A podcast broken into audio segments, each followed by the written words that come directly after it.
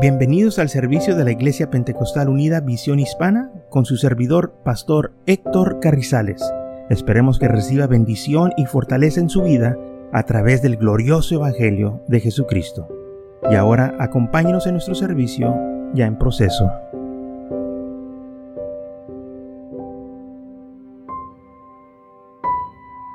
Entonces, para que haya crecimiento y vivimiento en la iglesia, la iglesia tiene que estar unida.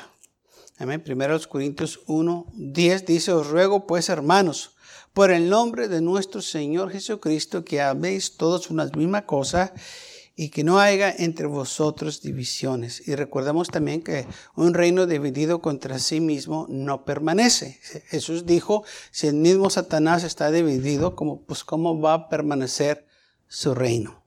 Así que tenemos todos que tener el mismo sentir, el mismo parecer para que haya crecimiento y que se sienta el amor fraternal, porque cuando hay unidad se siente ese amor fraternal y eso es algo que la iglesia se tiene que mantener unida para que haya ese amor fraternal. El Salmo 133, versículo 1 dice, mirad cuán bueno y cuán delicioso es habitar los hermanos juntos en armonía.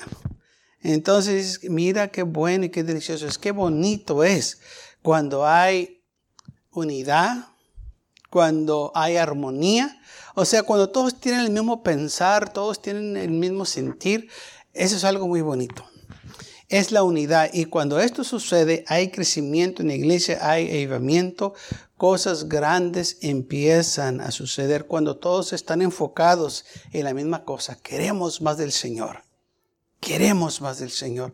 Esto fue lo que causó que hubiese un gran avivamiento eh, este, el principio del siglo XIX, este, cuando empezó a caer el Espíritu Santo allá en California, en la calle Azusa.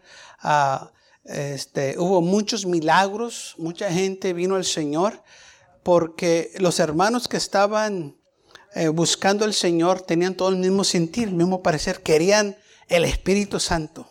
Y ellos estaban enfocando que queremos más del Señor y queremos más del Señor y encontraron más del Señor. Y ahí fue donde vino, hermanos, un gran avivamiento sobre toda la nación y luego de, de, ahí se desparramó por todo el mundo. Y eso fue algo tremendo. Y así como pasó en aquel entonces, puede pasar hoy. ¿eh? Y hubo muchos milagros y muchos ancianos que este, entrevistaron, que estuvieron en, en esa, eh, este, era en, esa iglesia, hablaron cómo el Señor hizo grandes milagros, cómo el Señor se manifestó en una manera maravillosa. Eh, y, y es algo, hermano, que puede suceder cuando la iglesia se une y tiene el mismo parecer y el mismo sentir. Yo lo creo, porque hay testigos. Y aparte de eso, la Biblia también lo dice, lo declara. Aleluya, que cuando la iglesia se unió en el día del Pentecostés, hermanos, cosas sucedieron. Hubo milagros, hubo prodigios, hubo señales. Así también nosotros, hermanos, podemos experimentar si nos unemos de esa manera. Y no se necesitan muchos, dos o tres. ¿Sabe? Ese avivamiento que les mencioné empezó en una casa. No empezó en una iglesia. Es más, el hermano Seymour, eh, eh, el que fue responsable por ese avivamiento, porque él fue el que buscó más del Señor, que él quería el Espíritu Santo, eh, él lo habían invitado que pastoreara una iglesia ahí y este, en la ciudad de Los Ángeles. Y cuando él llegó lo recibieron muy bien pero ya después él empezó a predicar tocante el Espíritu Santo y este, la gente que estaba ahí ya no lo quisieron. Un día que él llegó al culto, encontró las puertas enllavadas y lo echaron fuera. Y había ahí una familia que este, se había encariñado con él y, le dijeron, mire pastor, este, véngase a nuestra casa y enséñanos a nosotros Díganos del Espíritu Santo. Puede tener ahí oración con nosotros. Y así fue como empezó ese avivamiento, que eh, se juntó en una casa el hermano y empezaron a orar, empezaron a ayunar, buscando más del Señor Espíritu Santo. Como le digo, no era una gran multitud, era una familia y un pastor. Y de ahí, hermanos, el Señor empezó a moverse. Esa familia empezó a invitar a otra y, y luego los que invitaron pues, se trajeron más gente, se trajeron más gente hasta que ya no cupieron en la casa la gente eh, venía, hermanos, a esa casa que el, pastor Seymour tenía que predicar del porche porque y ya la gente ya no cabía y luego la gente estaba eh, en, la yarda y en las calles y, y, los vecinos empezaron a quejar y llegó la policía y le dijeron que tú no puedes hacer esto porque hay mucha gente y estás aquí estorbando el tráfico. Entonces fue cuando se buscaron un local que fue en la calle Susa y ahí fue donde empezaron en la iglesia, hermanos, pero ya para entonces ellos estaban este, buscando mucho del Señor y a unos ya habían recibido el Espíritu Santo. Amén. Y eso sucedió porque los que estaban ahí se unieron.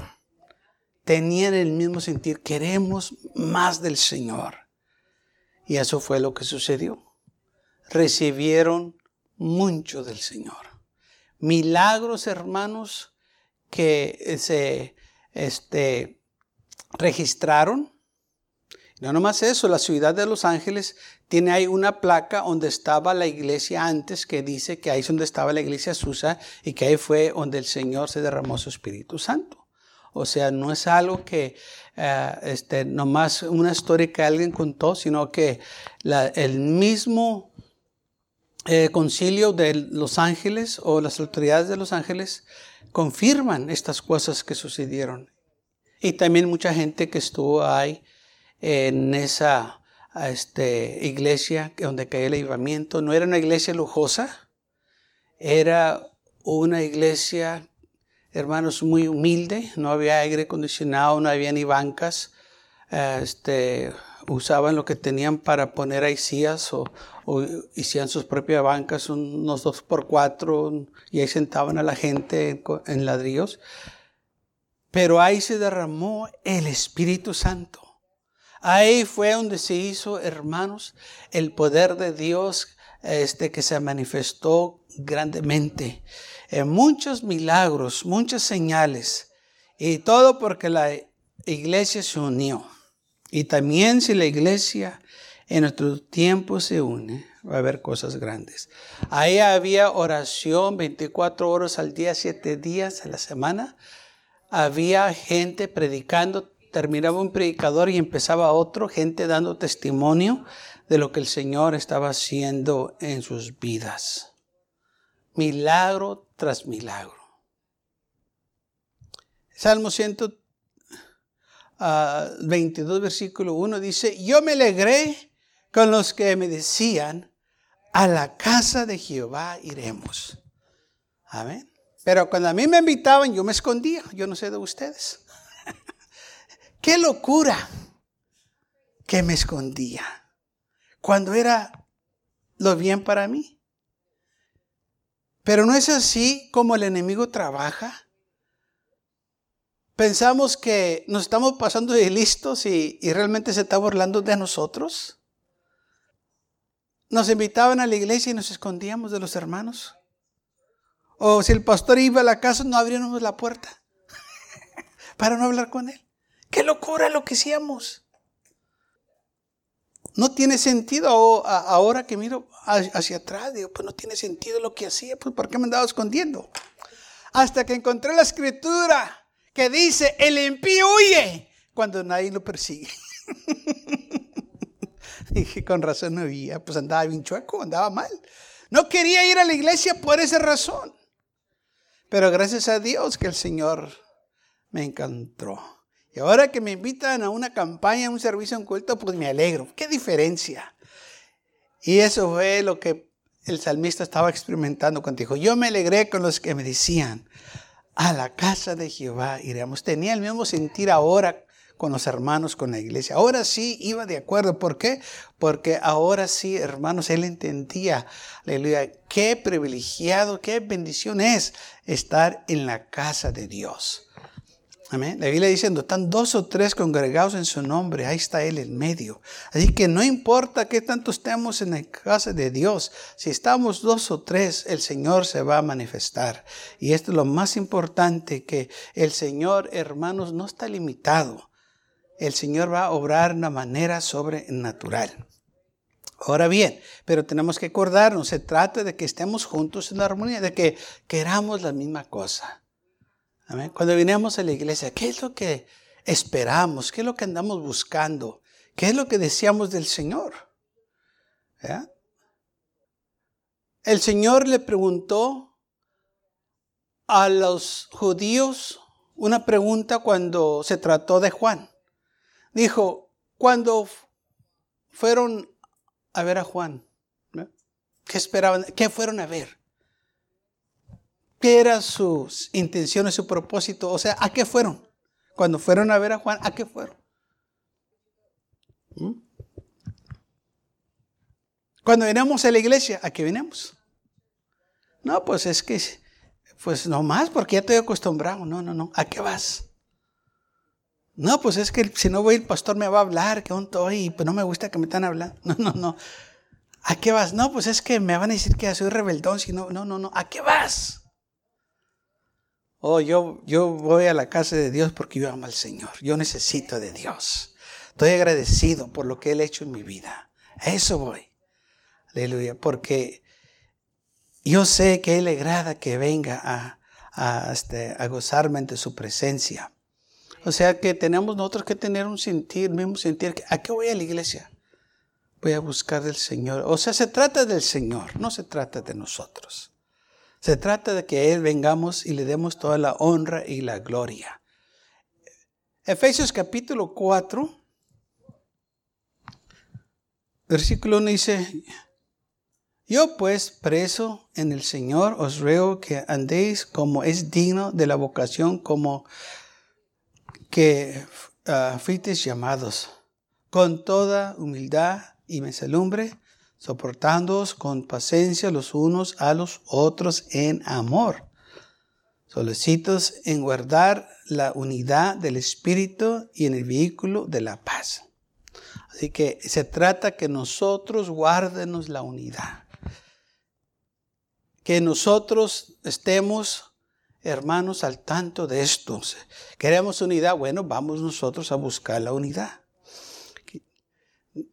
Queremos la unidad del Espíritu, bueno, dice la Biblia, este, guárdala, eh, dice guardar la unidad del Espíritu en el vehículo de la paz, que haya paz, que quieres paz, pues la paz, hay paz cuando hay unidad. Así que vamos a unirnos, vamos a dejar a, las cosas a un lado que no vamos de acuerdo y enfocarnos en los que vamos de acuerdo. Pero lamentablemente, fíjese, como el diablo trabaja, Nosotros muchas veces, por decir, estamos de acuerdo 90% de las cosas que hacemos y 10% pues no vamos de acuerdo. Pero ¿saben con en el 10%? y se nos olvida el 90% que vamos de acuerdo. Hay algo mal ahí, como que algo no está bien. Nos enfocamos más en lo poquitito que los 90 que tenemos de acuerdo. Y ahí es donde el enemigo se mete y causa división. No, ese, el 10% lo podemos hacer a un lado y enfocarnos en el 90%, porque sabe, 90% es mucho, es bastante. El 10% pues no es tanto, pero ese 10% es el que muchos no han podido vencer.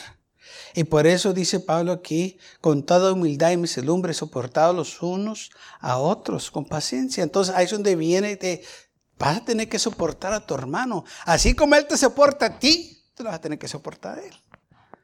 ¿Mm? Porque así se trabaja. Así tiene que ser. Porque así como a ti te gustan unas cosas, a ellos también les gustan unas cosas.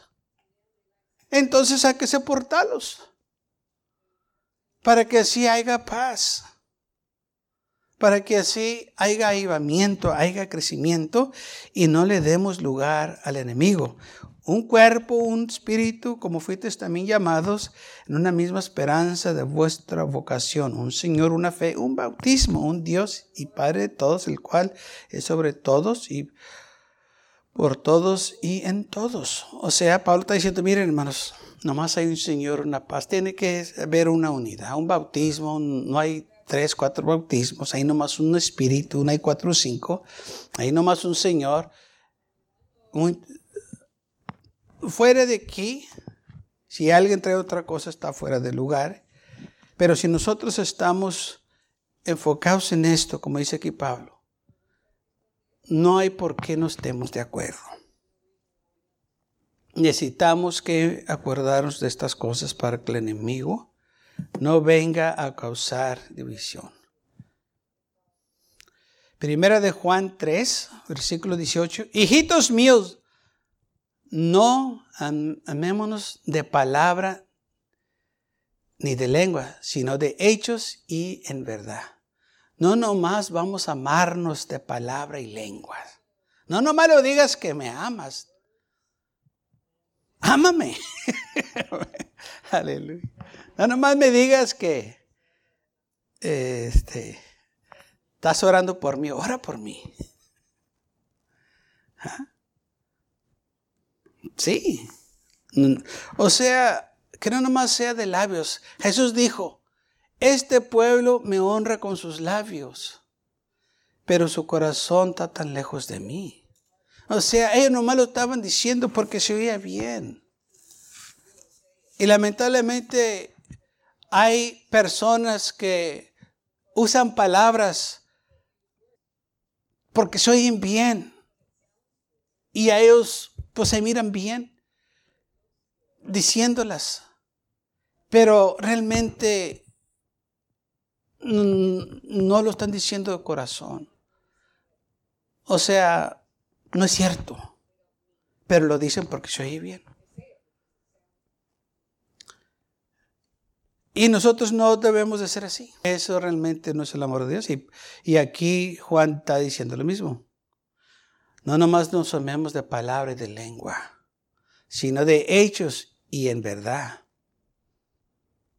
Y en esto conocemos que somos de la verdad, si lo hacemos de esa manera. ¿Mm? Porque lamentablemente muchos usan el amor y, y, este, se meten de esa manera muy suavecito para hacer daño a la iglesia. Y nosotros tenemos que cuidarnos, que estar unidos y cuidar a nuestros hermanos, que no dejar estos lobos rapaces que han, que han entrado vestidos de ovejas hacer eso. Es cuando la iglesia también tiene que estar al tanto, vigente, velando y orando, porque dice la Biblia que el diablo anda como río rugiente buscando a quien devorar. El diablo no se aparece nomás en un lugar, el diablo anda por donde quiera, dice que anda como el río rugiente, buscando a quien devorar. Y un día anda por donde quiera, buscando una presa. Nosotros no estamos exentos en las iglesias. Lamentablemente, muchos piensan que estando en la iglesia están exentos de los problemas, de los ataques del enemigo. No es así. Muchos piensan que estando en la iglesia todo el mundo los va a amar, todo, va a estar bien y, y no va a haber problemas y eso no es el caso. El diablo donde quiera anda, causando división, causando daño, para que nosotros nos desanimemos. Oh, pero cuando la iglesia está unida, no le damos oportunidad. Cuando la iglesia está bien, aleluya, en armonía, el enemigo, hermanos, no puede hacer daño. Pablo, la Biblia dice, mayor es el que está en nosotros que el que está en el mundo. Tenemos algo mayor que el enemigo. Y por eso sí puede haber unidad en la iglesia. Sí puede haber avivamiento en la iglesia pero está en nosotros, que nosotros lo deseemos, que nosotros lo quieramos. Así como eh, el hermano Seymour y con aquellos pocos hermanos. Y sabe que había tanta gente en aquella iglesia que se tenía que hacer servicio todo el día para poder acomodar a la gente. Porque era demasiada gente que estaba viniendo. Y todo porque en una casa una familia creyó lo que estaba diciendo el pastor y aplicaron la palabra de Dios a sus vidas. Y de ahí, hermanos, mucha gente vino a conocer al Señor Jesucristo. Sabía que de ahí, de ese lugar, salieron muchas dominaciones que ahorita existen por ese lugar, porque los hermanos se juntaron y empezaron a alabar y glorificar el nombre del Señor. Entonces está en nosotros. Y sí va a venir el enemigo y nos va a querer dividir y nos va a querer, hermanos, este, causar contendias entre nosotros. Pero si nosotros estamos eh, firmes en las cosas del Señor y sabemos que estas cosas pueden suceder, nos protegemos y nos cuidamos y no le demos lugar, como la Biblia dice, que no le demos lugar al enemigo. Lo vamos a reprender y dice la Biblia, señalarlos también. Vamos a señalarlos, aquellos que andan causando divisiones, aquellos que andan desordenados, o, sea, que no van de acuerdo con lo que va haciendo la iglesia. ¿Mm? Tenemos que sujetarnos, hermanos, para que haya avivamiento. Tenemos que ir con el plan de Dios, tenemos que ir con la iglesia, al paso de la iglesia. Mire, cuando los soldados se juntan a marchar. Muchas veces nomás se mira un cuadrito, pero hay como ah, este, siete filas, ¿verdad? Este, de cinco, por decirlo así, se mira nomás un cuadrito. Y cuando los soldados marchan, parece que todos están dando las mismas pisadas a la, vez. ¿Qué pasa si uno de ellos se sale fuera de paso? Se va a trompezar el que va detrás de él o de frente de él y se va a tumbar a los demás. Y es lo que sucede muchas de las veces cuando la iglesia va marchando y uno se sale fuera de paso. Van a trompezar a los demás. Por eso es importante ir al mismo paso con la iglesia. Habitar juntos, andar juntos, caminar juntos. Amén. La Biblia dice, ¿cómo pueden dos caminar juntos si no van de acuerdo. Tenemos que caminar juntos. Tenemos que apoyar la iglesia.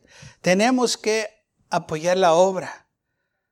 Es importante que nosotros sepamos esto porque esto es lo que ayuda a que haya crecimiento y llevamiento. Y aparte de eso, el Señor nos bendice también a nosotros porque vamos de acuerdo a, este, a su voluntad que almas vengan al Señor. El propósito de la iglesia es para ministrar las almas, que las almas se salven.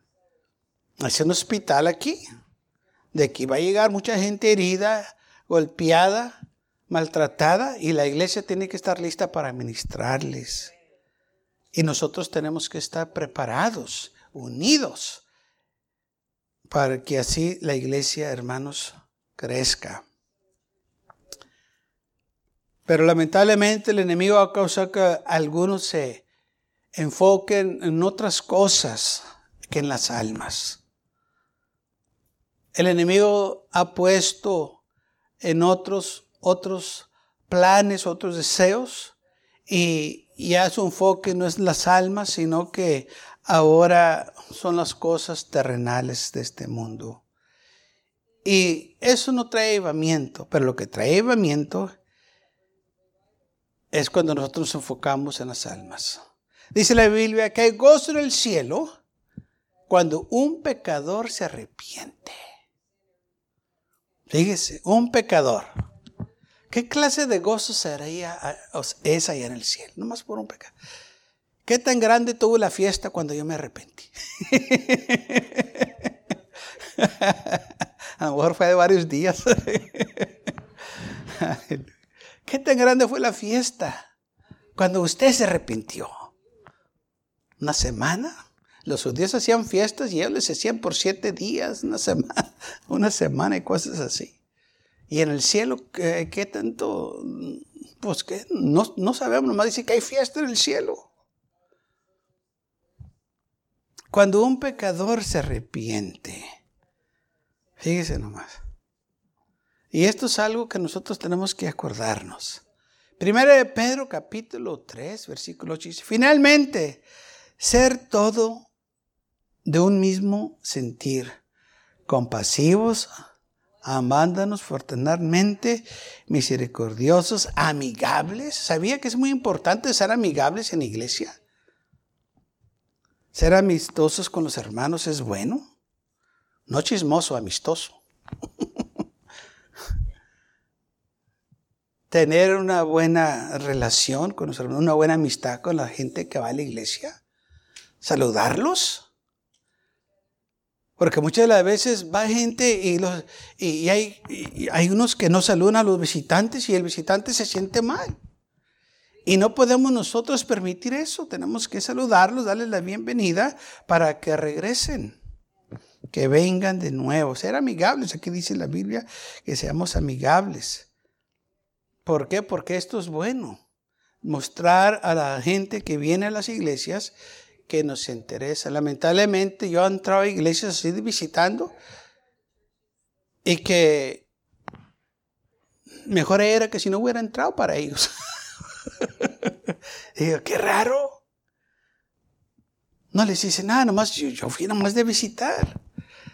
Para que él me, fuera me hubiera dicho bienvenido o algo así. Y me sienté.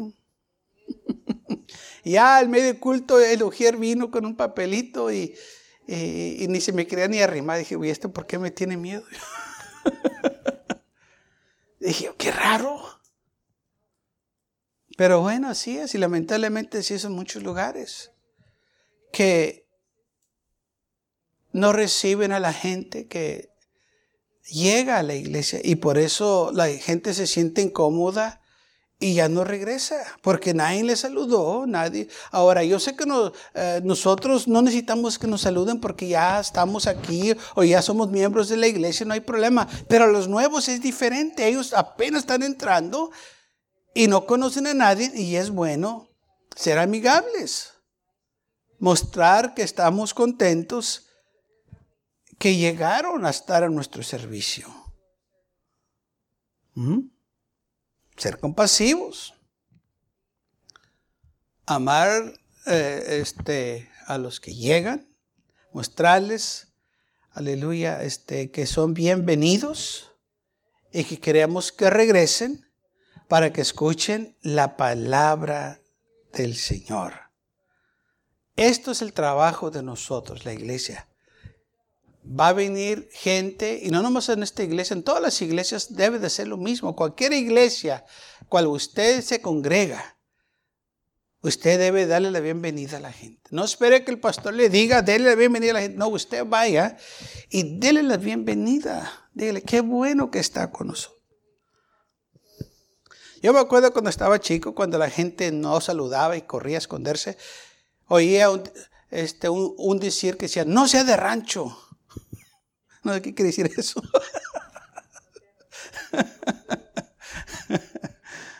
Yo entendí que no te escondas cuando llegue la gente. Eso es lo que... que no seas penoso, que, ah, porque llegaba la gente y, todos se escondían, nadie sabe qué, qué. Y oía a la gente que decía eso cuando yo era chamaco. ¿eh? No seas de rancho. Pues a mí me gustaba andar en el rancho, ir a visitar a los de rancho, pero no sé por qué decían eso. Cuando estaba niño, ahora ya sé por qué lo dicen, pero cuando estaba chamaco yo no sabía eh, el sentir ese. Y así, lamentablemente, muchos tienen esa mentalidad. Y no debe de ser así. Recibir a la gente. Muchas veces hay pretextos que hacemos, ah, es que yo soy muy este, tímido, este que el otro. Mm, en ciertas cosas quizá. Pero cuando necesitas algo, estoy seguro que hablas. Cuando tienes necesidad, vea, hablamos. Hermanos, no hay nada que nos debe de detener por animar a una persona que venga a la iglesia. ¿Mm? Tímido o no tímido, usted puede decirle a alguien bienvenido a la casa de Dios. Gracias por venir. Aquí tiene su iglesia. Puede este, regresar tantas veces quiera. Esto es algo que las iglesias necesitan que aprender. Yo sé que en veces hay iglesias que tienen sus designados para este, recibir a la gente. No todos debemos de ser designados para recibir a la gente. Dale la